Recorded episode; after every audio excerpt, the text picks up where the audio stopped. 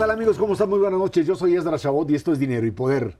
Bueno, pues se acerca el periodo para pagar las declaraciones o para presentar más bien las declaraciones anuales ante el Servicio de Administración Tributaria. En marzo, la obligación es para las personas morales. En abril, para las físicas. La declaración anual es una obligación para todos los contribuyentes que están o que estamos inscritos ante el SAT. Nos acompaña aquí en el estudio de Dinero y Poder, así como cada año, vino el pasado y ahora viene también Gary Flores Hernández, administrador general de recaudación del SAT. Buenas noches, Gary. Muchas gracias por estar aquí con nosotros. Ernesto Cervera, Luis Miguel González, buenas noches. A ver, primero fechas. Claro que sí. Personas morales que son empresas y personas físicas, ahora sí que con las actividades que tengan, ¿no? Correcto. Muchas gracias primero por la invitación. Muy buenas noches a, todos. Eh, correcto, estamos en, en, el periodo ahorita de personas morales, la presentación de la declaración anual de personas morales, que es esto, las, las empresas. Las personas morales, a diferencia de las físicas, lo pueden presentar desde el 1 de enero y hasta el 31 de marzo. Es el periodo de, presentación. Este año, 31 de marzo, es día domingo y por lo tanto se recorre al siguiente día hábil que va a ser el lunes.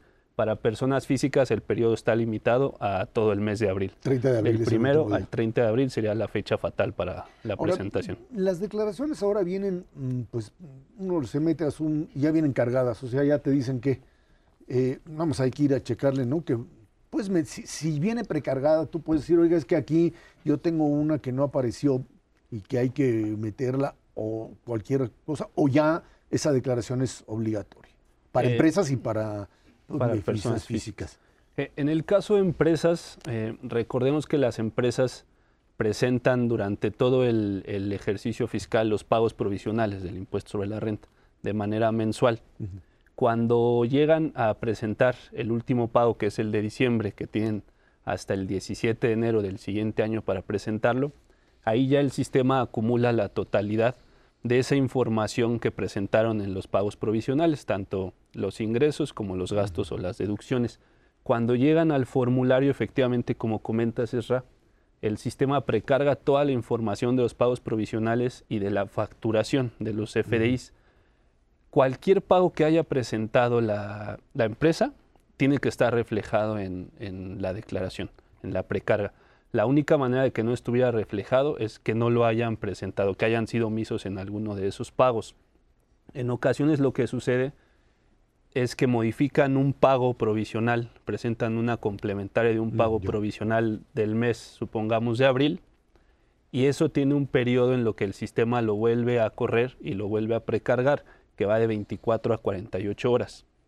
Entonces en ocasiones dicen, oye, es que no aparece el pago. Bueno, eso fue porque hubo una modificación previa a la presentación de la declaración y no han transcurrido las 48 horas. Pero toda la información tiene que estar precargada. ¿Qué precargamos? Para conocimiento de la audiencia, precargamos los pagos provisionales, todo lo que tiene que ver con nómina, que es la retención de sueldos y salarios, subsidio al empleo, el resto de retenciones, asalariados, este, retenciones de renta de terceros e incluso se precargan saldos de ejercicios anteriores, como pueden ser pérdidas fiscales, dividendos o pagos al extranjero. ¿Eso también en personas físicas o cómo procede? No, en personas físicas es diferente. El grueso de personas físicas somos, vale la pena quizá dar algunos números, somos 82 millones de contribuyentes inscritos en el registro. de esos 82 millones, solo 2.5 millones aproximadamente son empresas, son personas morales. El resto somos personas físicas. Y el gran grueso de ese resto, que es aproximadamente 79 millones, somos asalariados. Para los asalariados lo que nos va a precargar, y si ustedes han presentado, la, audiencia ha presentado sus declaraciones, nos precarga todas las retenciones que nos hicieron de sueldos y salarios durante el año, calcula la diferencia y en caso de tener eh, saldo a cargo, pues hay que cubrirlo y en caso de tener saldo a favor podemos solicitarlo a través de la, devolución. Eh, ¿cuáles son los errores más frecuentes que comete un contribuyente y qué les recomendarías para evitar que los cometan? E, en el caso de, empresas, de personas morales, eh, e, es el llenado de justo los pagos provisionales o de las facturas, de los FDIs. E, eso también es importante y, qué bueno que lo comentan si hay un error en, el, en la presentación del pago provisional, esto es de forma, llenamos los campos mal eh, o, dejamos de llenar alguna información, no se va a precargar en la declaración anual. Y si eso lo vamos arrastrando durante todo el año, ese tipo de errores, pues parece que la precarga estuviera mal, pero más bien pues, es porque el sistema no lo está leyendo porque no está en el campo que debe estar o simplemente no está la información. Entonces lo que les recomendamos es que si hay dudas justamente en este tipo de llenado, se acerquen con nosotros. Tenemos distintos canales de, comunicación. Vale la pena eh, aprovechar el espacio para mencionar que hay 157 módulos y oficinas de atención y tenemos canales también remotos para poder tener comunicación con los contribuyentes. Para este punto en particular están los casos SAC, que es el sistema de aclaración de contribuyentes, y ahí puedes presentar la duda que tengas. Si la duda es puntual de no sé cómo llenar el pago provisional o alguna declaración o algún campo, ya un servidor público se asigna, seguramente va a ser al área de declaraciones y pagos y podremos explicarles vía esa comunicación cómo llenarlo correctamente. Rápidamente, para pagar se necesita tener la firma, la fiel, ¿no? son dos cosas. Para los requisitos para personas morales para poder presentar la declaración básicamente son dos que es tener la firma electrónica vigente y tener una, una cuenta bancaria, una, un dispositivo para poder hacer transferencias electrónicas, porque las personas morales solo pueden pagar vía transferencia electrónica. Son los únicos dos requisitos. Para personas físicas eh, depende el, saldo. Si el saldo eh, a favor en la presentación de la declaración es de 10 mil para abajo, de 0 a 10 mil pesos, Incluso pueden presentar la declaración sin necesidad de la firma electrónica, lo pueden hacer con la contraseña del portal del SAT. Si es de, de 10 mil hasta 150 mil, tenemos que hacerlo con la firma electrónica. Ahí también, si me, si me permiten aprovechar para decir que la firma electrónica, comentábamos fuera del aire que el, todavía el año pasado había algunos temas de, de citas de firma. La firma electrónica la podemos renovar sin acudir a la oficina. Lo podemos hacer directamente en la página del SAT, en nuestro portal, o a través de un aplicativo muy bueno que se implementó desde el año pasado, que es el SAT ID. Ese aplicativo podemos generar la renovación de la firma electrónica y se nos envían los archivos sin necesidad de una cita. Las maravillas que hace la tecnología, no hay ninguna duda. Y la pandemia también que nos obliga a hacer ese tipo de cosas. Gary, digamos que a lo largo de estos últimos años ha habido como diferentes momentos para incrementar la recaudación en este país. Eh, un primer momento fue una mucho mayor fiscalización, especialmente de los grandes contribuyentes. Eh, eh, luego viene toda esta parte, digamos, importante para que estén bien todos los sistemas para poder recaudar. Y mi percepción es un poco, y quería tu opinión al respecto, que los mexicanos sí estamos ganando mucho más dinero, inclusive los empleados, pero también estamos pagando más impuestos. ¿Qué tanto ha implicado un aumento en los ingresos eh, tributarios. Sí, eh, efectivamente la, recaudación afortunadamente en esta administración que además pues está por concluir ha tenido niveles históricos de recaudación. E, en, un primer momento lo, refieres muy bien, fue el tema de grandes contribuyentes, que no significa que se deje de, hacer. Incluso si mal no recuerdo en, en, este programa y en algunos otros nos decían que si la gallina de los huevos ya se había, la los huevos de oro ya se había acabado. Y la realidad es que no. Justamente cuando se, se, logró poner un piso parejo y se hicieron las auditorías y los cobros correspondientes a grandes contribuyentes, eh, observamos un cambio de paradigma en la cultura contributiva, tanto de los de arriba, los, los de más ingresos, como de los de abajo. Entonces eso, se ve en la, en la recaudación.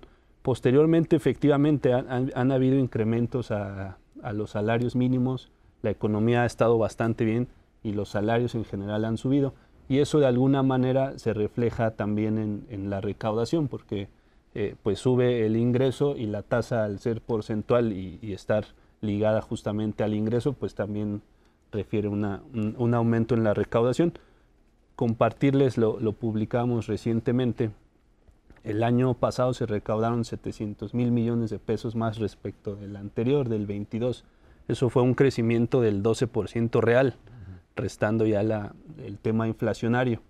Y en total se recaudaron 4.5 billones, comparado contra el último año de la administración anterior, que fueron 3 billones.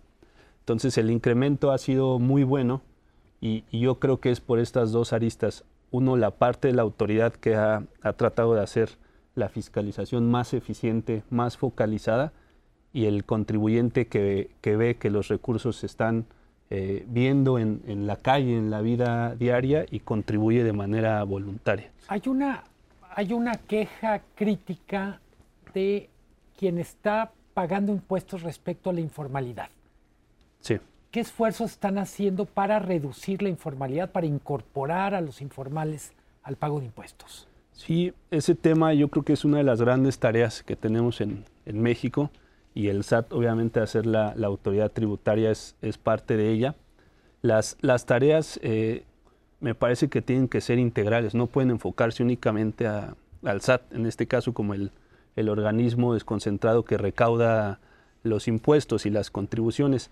Tiene que ser una, una tarea integral que enfoque a la Secretaría de Economía, que atraiga inversión, a la Secretaría del Trabajo, a las instituciones de seguridad social, de seguridad este, laboral, porque el, gran beneficio de ser eh, formal y dejar la informalidad es justamente tener acceso a este tipo de cosas a, una seguridad social que sea eficiente, que, que, que, garantice un servicio para todos.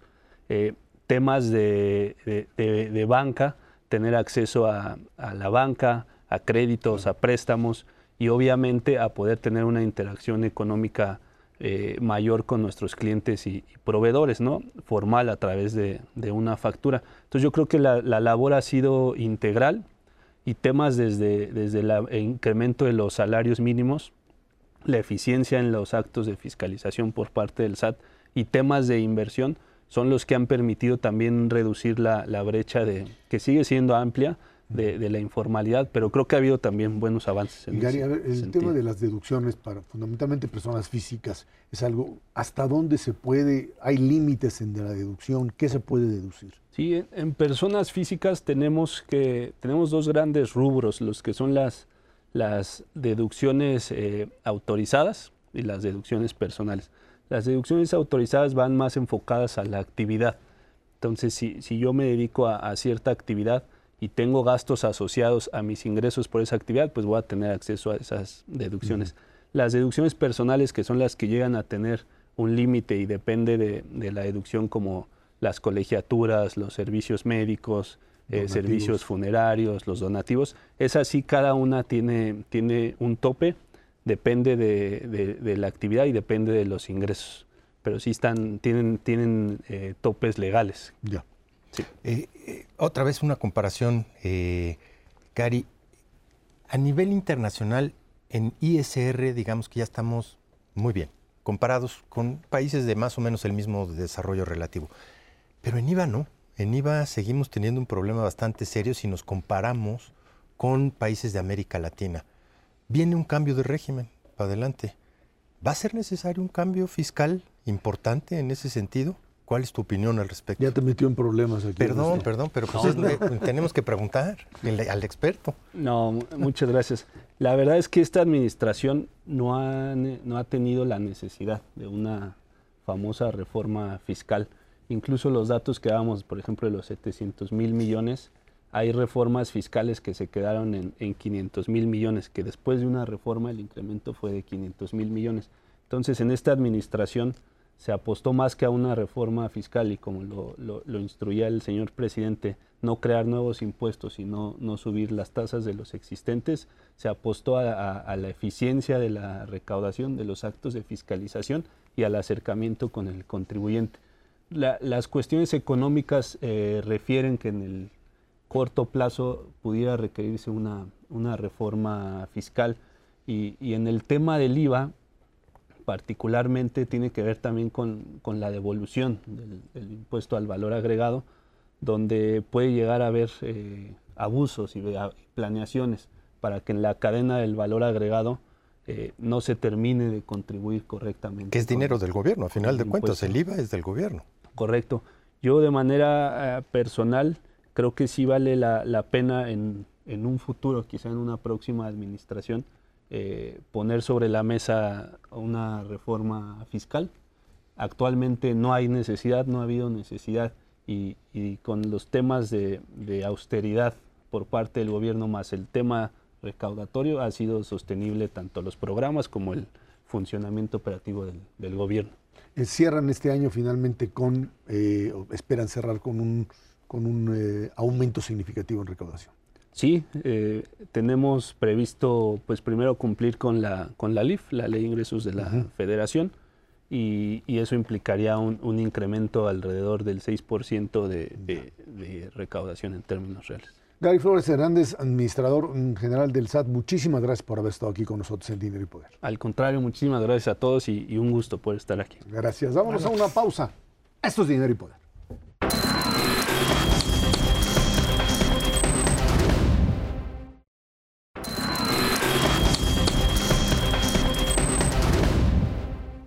El domingo 18 se celebró la tercera marcha de la oposición, llamémosla así, para defender el voto y pedir al gobierno de México que saque las manos, dicen, del proceso electoral. Durante su discurso, el único orador, Lorenzo Córdoba, advirtió que estamos frente a un proyecto, dijo, de restauración autoritaria que quiere regresar a la vida política del país a las épocas de un partido hegemónico. De acuerdo con los organizadores, ellos dicen que hubo 700 mil, bueno, pues también dice el gobierno que fueron solo 90 mil, haga sus cuentas una, una, manifestación en la Ciudad de México muy grande, pero también en otras partes de la República, en algo que originalmente es visto como una, una mm, eh, expresión, digamos, ciudadana en defensa, digamos, del voto, de la no intervención del presidente o de las autoridades eh, en el proceso electoral, autoridades políticas, pero al mismo tiempo, en este modelo de polarización, estaríamos viendo algo así como el inicio de la campaña de alguien que no estuvo ahí, que fue Xochitl Gálvez me queda claro que eh, era parte de esto frente a lo que de alguna manera responde el presidente al día siguiente diciendo abiertamente pues que se trata de dos conceptos diferentes de democracia. Él llama a esta expresión una democracia de los oligarcas, de los hipócritas, así los define, y por otro lado, por otro lado aparece eh, lo que sería este nuevo concepto o viejo concepto de democracia en donde no es el ciudadano, sino el pueblo, en esta ah, situación abstracta, que puede de alguna manera, salud, que puede de alguna manera establecer una especie de voluntad general y sin la necesidad ni de eh, equilibrios, ni de poderes y organismos autónomos que puedan limitar el poder presidencial, resto. Sí, la verdad es que eh, más que nunca, te diría yo, este domingo quedó clara estas dos posiciones. El país está brutalmente polarizado hasta en la concepción misma, en la definición de democracia. Eh, y sobre todo en quién es el defensor de la democracia. Eh, esta parte de que tiene ya muchos años de discusión en nuestro país, la diferencia entre ciudadano, que implica una persona específica con ciertas obligaciones y derechos en la parte civil, y pueblo, que es un concepto etéreo que nadie acaba de definir bien y que supuestamente está constituido por ciudadanos, pues tienen diferentes caracterizaciones. Una desde la óptica del gobierno, ellos tienen la razón, el pueblo tiene la razón, y otra desde la óptica de la oposición, en donde los ciudadanos, por primera vez en mucho tiempo, tienen la razón. En ese contexto, pues se da este choque, este choque eh, no es la primera vez, es la tercera manifestación importante. Eh, la primera para defender a, al INE, la segunda para defender al Poder Judicial y ahora para defender a la democracia, cualquier definición de democracia que, se te pueda imaginar, pero a final de cuentas lo que te demuestra es que la gente está, uno, enojada, dos, temerosa de lo que pueda suceder y tres, con ganas de salir a defender algo como no lo hacía desde hace mucho tiempo. Luis Miguel. Eh, creo que hay que pelearnos con esta idea de que hay dos formas de entender la democracia. Creo que con buena voluntad son incluso complementarias. Es decir, me parece que es importante que la democracia, las instituciones de la democracia den resultados para los grupos más vulnerables y al mismo tiempo nos hagan contemporáneos de las mejores prácticas del mundo. Me llamó la atención de la marcha eh, la ausencia de jóvenes, no, no ausencia abrumadora, pero es una marcha de personas de más de 40 años. Eh, y lo quiero poner porque creo que no, entre otras cosas, es una marcha que representa una generación peleando por cosas que consiguieron o que conseguimos como generación. Contrapesos al poder ejecutivo, elecciones organizadas desde fuera del, desde fuera del gobierno, que no es desde fuera del Estado. Entonces, me parece que es inevitable verlo también como un acto de campaña y que es un acto mucho más que favorece, vamos a decir, a Xochitl y que pone en movimiento al propio gobierno y a la candidata oficial. Tan es así, eh, Luis Miguel, que la propia Claudia Sheinbaum en la tarde, en las horas después, se presenta su, registro, etcétera, y él dice, y habla, se refiere, yo creo que se equivocó al mencionarlos porque pues, no eran, digamos, de los suyos, pero dijo, es que esa, eh, eh, esas expresiones no hacen alusión a lo que consideran que desde el 2000 fue un acto o varios actos antidemocráticos, como son el denominado o los denominados fraudes electorales, porque habla del 2006 y del 2012, eh, eh, en, una expresión que cancela, toda la transición democrática es vista como una, una simulación hasta el 2018. Por el otro lado, lo que le dice, la oposición le dice es, a ver, un momentito, eh, 2006 fue una, una elección cuestionada, sin duda alguna, pero no una elección fraudulenta, ese es el, argumento, dice finalmente eh, esto no, no fue comprobado, pero esto es parte, digamos, de, la, de los principios fundacionales del movimiento de Andrés Manuel López Obrador. Y creo nada más en ese sentido que eh, pues estamos hablando de dos proyectos, de dos modelos que no tienen conexión alguna, que son diametralmente opuestos. Eh, muy breve. Eh, no solo son dos proyectos, son dos narrativas y donde creo que mucha gente de nuestra generación, digamos, mínimo se indigna, es esta idea de nada de lo que hemos vivido como transición a la democracia existió. La transición empezó en el 2018. Hay una especie de negación de méritos de muchas personas, personajes, instituciones, pero también hay una negación de lo que ha ocurrido en los últimos 20, 25 años. Yo diría, el discurso de Lorenzo Córdoba es mejor leído que escuchado, también hay que decirlo. Era como un texto para, para era como un ensayo para nexos. Pero en cualquier caso, en cualquier caso me parece relevante que uno de los mensajes más fuertes es hay, hay varios años de lucha, hay varias instituciones que son producto de esta lucha. Yo me atrevo a decir incluso Canal 11 en ese sentido. Y hay que defenderlos. Y generacionalmente, como tú lo dices, eh, he estado discutiendo con varios jóvenes eh, y me dicen, la verdad es que no creemos en partidos políticos y por eso no nos presentamos. No es que estemos a favor del gobierno, no es que estemos a favor de Morena, pero tampoco estamos a favor de los partidos políticos. Y aunque sea una marcha ciudadana, no nos convence. Si son marchas específicas, y me pusieron varios ejemplos, LGBT o derechos de las mujeres o antiaborto, está a reventar de chavos jóvenes, porque es una causa específica con la que se identifican. Con los partidos políticos, ¿no? Es que... Y ahí hay, ahí hay un problema serio a los que le tienes que hablar si quiere su voto. Es que yo creo que ahí el problema radica en que para estos jóvenes la democracia o la, pluralidad, el equilibrio de poderes, etcétera, es algo que no es etéreo, pero, es algo que ya está dado, o sea que, no, no, no, tuvo que manejarse como un, choque entre la sociedad y los gobiernos priistas hegemónicos y, e ir ganando la autonomía del, del IFE entonces, eh, los, organismos, el, el, el IFAI en ese momento, etcétera y como esa historia de la democracia no la conocen, no, no fueron partícipes de ella, pues simplemente les parece que el tema de partidos políticos, por supuesto, siempre han sido desacreditados, pero no hay democracia sin partidos. Y esto tiene que quedar eh, muy claro, porque finalmente este, los vacíos terminan por ocuparse. En, en, este, en esta incomunicación entre juventud y política formal, yo diría que de los dos lados hay que, hay que resetearse los partidos no, digamos, se quisieron apropiar de la marcha sin conceder nada a los ciudadanos, que es un poco también lo que está pasando con la campaña de Xochitl. Es decir, le Cada vez menos, pero concedieron la candidatura presidencial a Xochitl, pero no se dieron en casi ninguna de las dos candidaturas.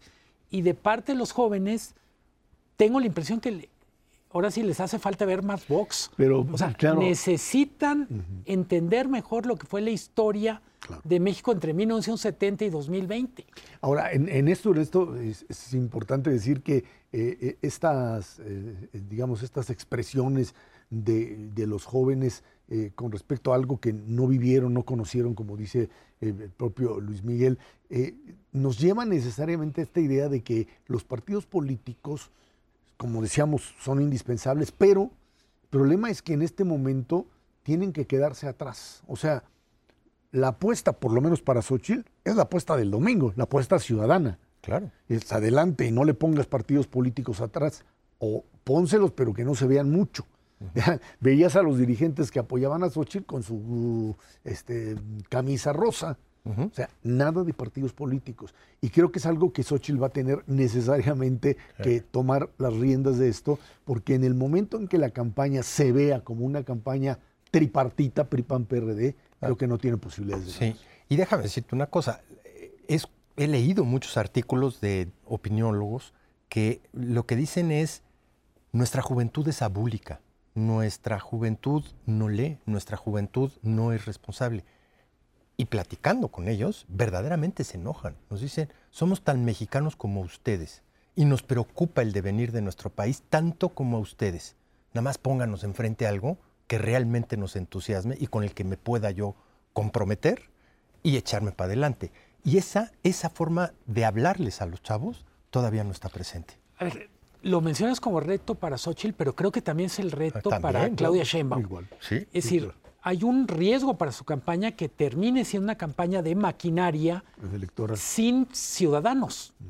Es decir, en el fondo es el reto para las dos candidatas no mencionó Álvarez Maínez porque va en un proceso de autodestrucción. Sí, bueno, ahí hay un error político hecho desde el origen y ahí no hay salida. Yo te diría, hay tres candidatos de todas maneras. Una es Xochitl, otra es Claudia y el tercero es Andrés Manuel López Obrador. Yo pensé que ibas a decir el abstencionismo. También. también. cuatro. Cuatro, ya te acepto el cuarto. Vámonos a una pausa de regreso. Pues resulta que en los Estados Unidos ya se quejan de que hay mucha exportación de acero y aluminio de México hacia la Unión Americana y creen que, creen que viene de China. Esto es dinero y poder.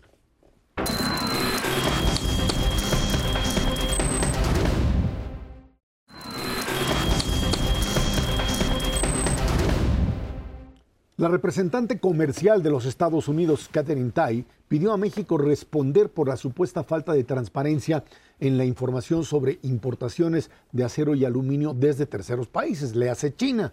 Advirtió que está latente la imposición de aranceles a estos productos porque existe la posible triangulación de producto chino hacia territorio norteamericano. Catherine Tai le dijo a Raquel Buenrostro, secretaria de Economía, que pues nuestro país debe tomar medidas inmediatas y significativas para aclarar la queja de la Casa Blanca.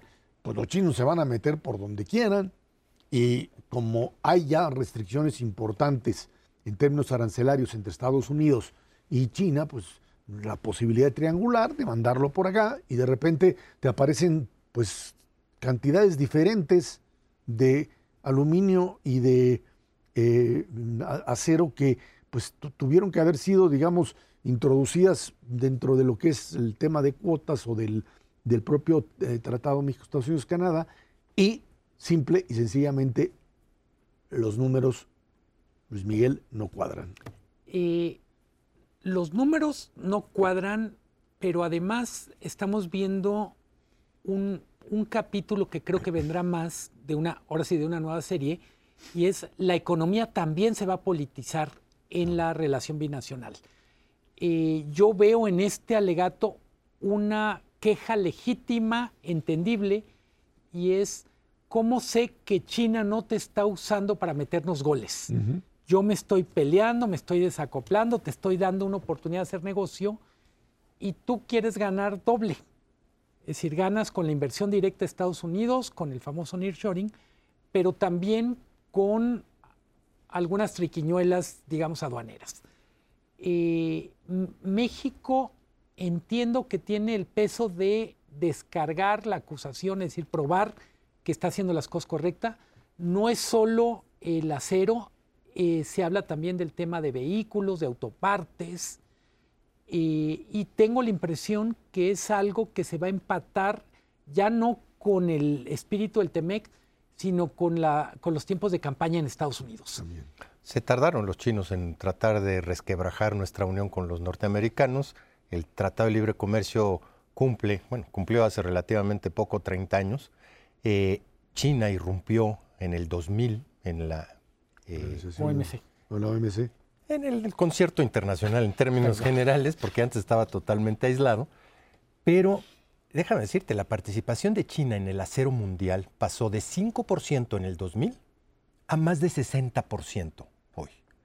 Y la participación en el acero de los productos totales de México, Canadá y Estados Unidos como bloque pasó de 25% a 5%.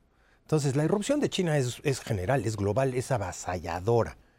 Lo que pasa es que hace relativamente poco Estados Unidos le empezó a poner sanciones y China está desesperado por buscar la manera de entrar a como dé lugar al gran mercado mundial que se llama Estados Unidos. Y una de esas formas de entrar pues es evidentemente México. Eh, la cadena se rompe por el eslabón más débil y el eslabón más débil en este caso es México, muy claramente. Obviamente la respuesta de México, del gobierno, es, no, nosotros no estamos haciendo absolutamente nada, eh, déjame checarlo. La respuesta de las empresas formales, y subrayo, formales, de acero en México, es, no, ¿cómo vamos a estar haciendo eso? Pero por supuesto que no. Entonces ahora sí, ¿que quién fue? hay un mercado grandotote en el acero, en las autopartes, en los textiles, de empresas que sí están en México, que se pasan las aduanas por donde sea, que toman y recanalizan sin pagar impuestos a diferentes partes, entre otras a Estados Unidos.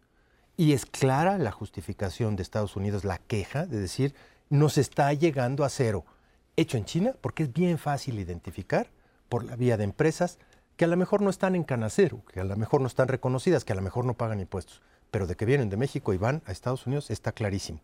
Como muchas cadenas productivas, no solamente la cerera, sino también la textil y desde luego, pues las empresas formales que sí pagan impuestos, que producen en México, pues dicen, ¿y ahora qué hacemos con este agente gigantesco que se llama China, que introduce ilegalmente prendas a México, llámese acero, llámese lo que quieras, y que parte se queda en este país y compite ilegalmente contra las empresas mexicanas y parte se va a Estados Unidos. Creo que de fondo, más allá de la tensión comercial con Estados Unidos, aparece otra vez el tema de cómo están funcionando nuestras aduanas. Eh, probablemente tengamos que empezar a ver el tema de contrabando como un asunto de seguridad nacional. Me refiero no solo contrabando de armas y drogas, sino el contrabando de productos que ponen en riesgo nuestro principal activo económico, que es la relación comercial con Estados Unidos. Eh, los aranceles a los que hace referencia Estados Unidos que podría imponer a México son los que estuvieron durante un semestre en tiempos de Trump, son alrededor de 25%. Todavía el 25% es manejable para una industria que es competitiva, etcétera, suponiendo que no estuviera el superpeso. Pero el gran problema es que se está envenenando la relación binacional. Eh, hay también muchas dudas sobre el monto de la inversión china en México. Y las dudas son tan simples como esto. No aparece China como uno de los primeros 10 inversionistas en una lista en la que está Luxemburgo y Argentina, por poner casos mientras que no hay semana donde no haya un anuncio de inversión china relevante en territorio mexicano.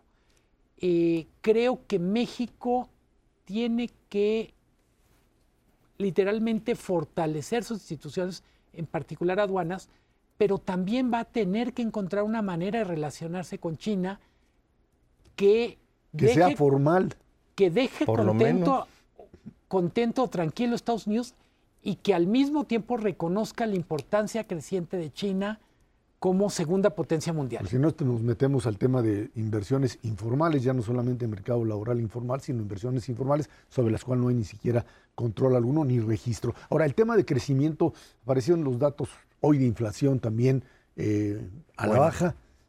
Dicen que no está todavía controlada, pero sí con una tendencia mucho mayor y también pues esta ratificación de un crecimiento mayor a 3% durante el 2023. 3.2% es, es un extraordinario número.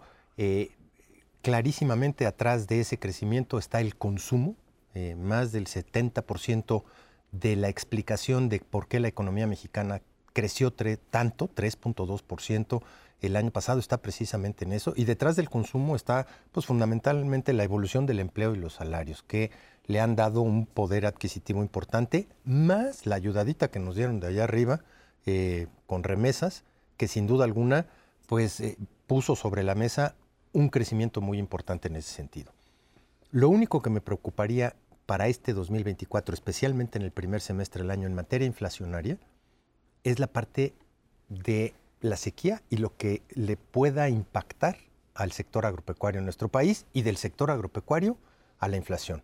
Eso es, digamos, el, único. Aparentemente la demanda agregada en general ya tiene indicios de que se está empezando a desacelerar este consumo que nos dio tanto crecimiento el año pasado, pues el empleo ya no está creciendo tanto, los salarios, si bien se le dio un empujón de 20% al salario mínimo, ya no se está reflejando como en años anteriores en una dinámica tan importante en el resto de los salarios del país, porque las empresas ya llegaron a un límite en este 2024 y las remesas con ese tipo de cambio también están empezando a ceder en términos de su aportación.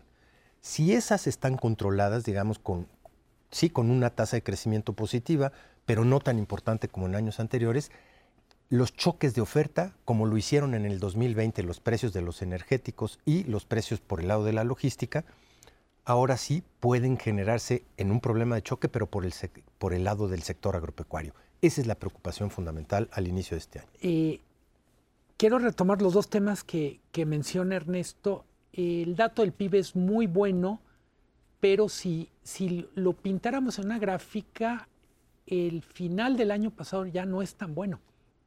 Todos los datos, a partir de octubre en algunos casos, los datos de noviembre y diciembre, reflejan un enfriamiento o desaceleración. Consumo, manufactura, empleo. Entonces, hay que ver si el 2024 se va a parecer más al final del 2023 o al primer semestre del 2023. Respecto a inflación, coincido, el mayor riesgo tiene que ver con sequía, pero no solo el sector agropecuario o agroalimentario, está empezando a pasar servicios. Mismo en Ciudad de México hay algunos servicios, eh, pienso, eh, la gente que va, por ejemplo, al gimnasio, que te dicen, bueno, es que no se puede bañar usted aquí. Porque no hay agua. Porque no hay agua. Estamos empezando a ver algunos atorones en el servicio de agua. Y cuando digo Ciudad de México, quiero decir, está ocurriendo en todo el país. Entonces, obviamente el sector que más consume agua y que más lo va a resentir es el campo pero también algunos servicios urbanos, hotelería, restaurantes, eh, también están dando avisos de que el tema del agua les está alcanzando. Hospitales. Hospitales, perdón. todos son grandes consumidores de agua. Ahora, el tema, el tema de inflación, eh, esto nos puede llevar rápidamente a una reducción, por la posibilidad de reducción de tasas de intereses en el próximo mes. Eh, todavía no hay que cantar victoria, vamos a ver cómo evoluciona la inflación subyacente. Si efectivamente ya se echa otro clavado como el del mes pasado, podríamos empezar a hablar para el tercer trimestre, no para el segundo todavía creo, pero dependerá lo que haga Estados Unidos y su Reserva Federal en términos de tasa de interés. Si ellos no se mueven, nosotros no nos moveremos, pero sí ya cabría la posibilidad de bajarle un poquito a la tasa de interés segundo semestre del año ahorita que escuchaba a Ernesto, decía, todavía no hay que cantar, punto, Victoria Rodríguez Ceja. Victoria Rodríguez Ceja. Ella es la que va a decidir. bueno, no ella, ella y Yo creo que hay, hay, una ventana para que esté en el segundo trimestre, la baja de tasas del Banco de México, porque el diferencial... Es muchísimo. Es no solo respecto a Estados Unidos, la inflación, las tasas respecto a la inflación, estamos hablando de prácticamente ocho puntos. Así es. Una pues barbaridad. ahí está todo esto. Vámonos a una pausa y de regreso. El presidente de la República le da una entrevista pues, a una periodista rusa con un canal un poco raro, un canal red. Y bueno, esto genera también tensión con los Estados Unidos. Esto es dinero y poder.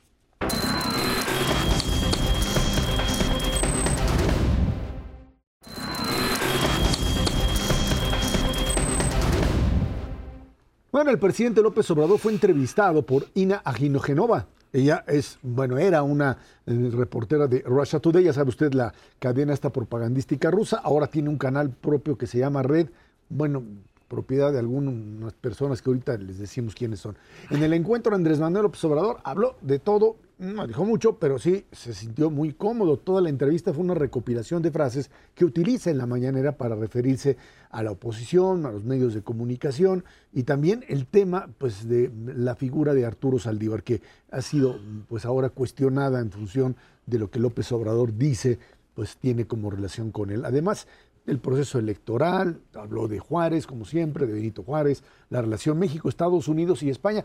Ahí está interesante, ¿no? Porque ir con alguien que, bueno, se supone que esta reportera se fue de eh, eh, Russia Today por no estar de acuerdo con la guerra, pero es algo así como una especie de eh, proxy o de sustituto de Russia Today pues, quitándole la guerra de Ucrania para que de alguna manera la posición rusa, la posición de Putin, sea vista en América Latina fundamentalmente como algo positivo. Y en función de eso, el mensaje del presidente, pues parece que, que hablábamos del tema de Estados Unidos y China, etcétera, darle una entrevista a un medio, llamémosle filorruso, por lo menos, tiene un significado frente, por supuesto, a lo que sería la relación con los Estados Unidos en un momento en donde las cosas están pues, medio difíciles, entre acusaciones y levantamiento de, documentos de hace mucho tiempo, etcétera, etcétera, estamos metiéndonos en un problema serio, Luis Miguel. Eh, no sé si sea un problema serio, creo que refleja muy bien lo que ha sido la, la política de relaciones con los medios del presidente. No había dado una entrevista uno a uno prácticamente en toda su administración. Eh, digo prácticamente porque recuerdo el, reportaje o documental que le hace Pigmenio Ibarra. Yo lo compararía. Y probablemente la nacionalidad de la periodista confunde un poco. El medio al que le da la entrevista es propiedad de Pablo Iglesias, un ex vicepresidente español que en algún momento fue la figura política de moda en España y que ahora está bastante desacreditado. Del partido Podemos. Del partido Podemos. Eh, en ese sentido, yo lo vería más como una entrevista a un, a un medio español de, esa parte de la, izquierda, española que literalmente pasó del estrellato a la ignominia en menos de una década. Y que se identifica con la posición rusa. Y bolivariana. Y, bolivariana. Y que tiene mucho negocio aquí a través de una agencia de comunicación, relaciones, asesoría, que se llama Neurona. Ya. Entonces, eh, yo lo veo más en este eje con la izquierda española, izquierda Podemos. Eh, la entrevista fue como ver una especie de grandes hits de la mañanera. Para quien no la haya visto, pues literalmente póngale fast forward a una mañanera y es más o menos lo que tuvimos. Eh, creo que esta semana tiene dos incidentes, bueno, mejor dicho, dos episodios dignos de mención. Es esta entrevista con, este medio Canal Red y también está la réplica de hoy por la mañana a un reportaje que todavía no había salido el New York Times.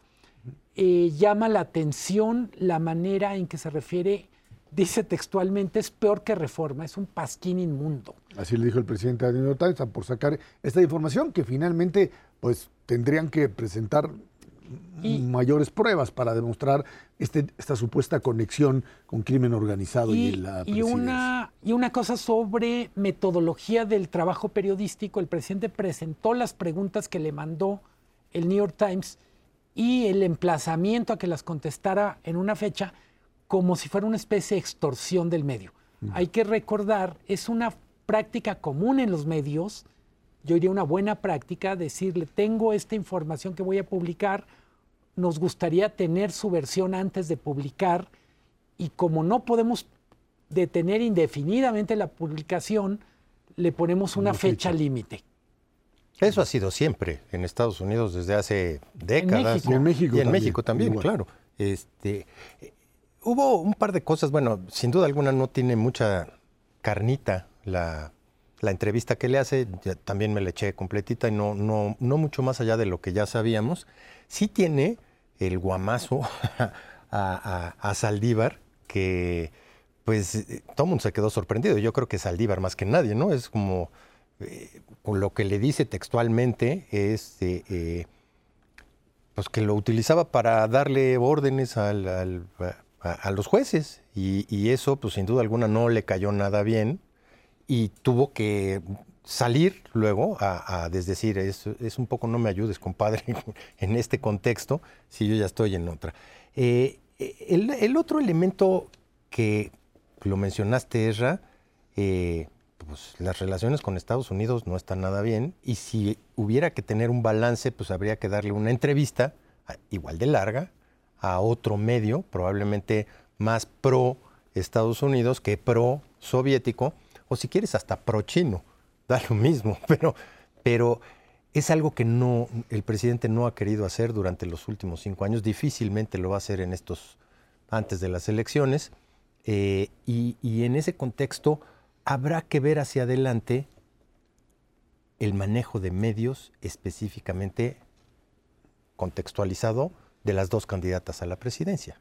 Cómo frente a esta posición específica de no veo, no oigo y, no quiero decir absolutamente nada ni tener nada que ver con la prensa nacional o internacional, yo dicto cuál es la agenda y la respetan o la respetan vis a vis las dos candidatas presidenciales que tienen que encontrar su voz en este concierto, no va a estar nada sencillo.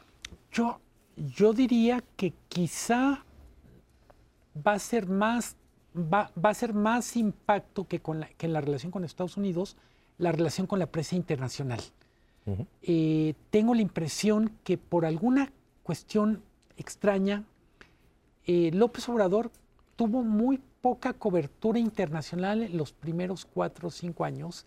Y me refiero, había un artículo de vez en cuando en The Economist, alguna cosa en Financial Times, pero no, digamos, no tenía la visibilidad que tiene Modi, el primer ministro de la India, por supuesto la de Xi Jinping, ni siquiera la de Lula. Creo que el final del sexenio para López Obrador va a ser un un tema bien complicado, la manera en que los medios internacionales lo están empezando a cubrir. Hay mucha preocupación por cómo va a ser el proceso electoral en México, la postelección, pero insisto, eh, la manera en que los medios internacionales cubren México no es la misma que los medios de aquí lo cubrimos y parece que se están empezando a interesar, guion, se están empezando a meter en la elección. En, la elección. En la elección como tal. Hay otro elemento que se da también en esta, yo diría, eh, pues diferenciación o choque o separación entre el gobierno norteamericano y el mexicano, que tuvo que ver con la votación en la OEA, en donde pues se hace una, pues, un exhorto, porque no tiene ninguna importancia, de decir una declaración que condenaba la invasión rusa a Ucrania. Eh, no, México no le entra a eso. El presidente tiene una posición muy clara con respecto a no meterse en algo que de una o de otra manera, al no intervenir en ese tema o al no querer tomar una posición o decir que pues, las dos partes están en las mismas condiciones, pues, termina favoreciendo, dicen, a la posición rusa. Eh, es algo que no, obviamente México no acepta, pero que de alguna manera lo que te estás diciendo es yo creo que las señales de esta, la queja eh, presentada por los Estados Unidos con el tema del acero, eh, las acusaciones que se hacen de uno y de otro lado con respecto al tema narcotráfico en México, lo que te están hablando también es de una confrontación directa entre el gobierno mexicano y el norteamericano. Y si no, por lo menos un viraje en torno a lo que hemos visto los últimos cinco años, que es un poco Estados Unidos tapándose los ojos de las diferentes cosas que están sucediendo en nuestro país, no querer, no querer va a ser un acto injerencista bajo ninguna circunstancia, y empezará a decir lo que realmente digo. Salvo los dos casos anteriores de maíz transgénico y eh, de energía, Estados Unidos simplemente no había dicho absolutamente nada. Y hoy sí está empezando a dejar sentir por lo menos una opinión diferente de lo que pasa. El contexto de esta votación o, declaración es la OEA, con la que México ha tenido muy mala relación. Yo también lo relativizaría. Eh, eh, la manera en que México se ha relacionado con la OEA está entre la indiferencia y el insulto. Y tengo la impresión que, hay que leerlo también en ese contexto y no solo respecto al tema sustantivo que era la condena a la invasión rusa ucrania. Y bueno, y el mensaje a los norteamericanos que eran, digamos, los más interesados en esto. Nacho Cervera, Luis Miguel González, muchas gracias. Gracias a usted que nos ve y nos escucha todos los jueves 10 de la noche aquí en el 11 Dinero y Poder. Muchísimas gracias y muy buenas noches.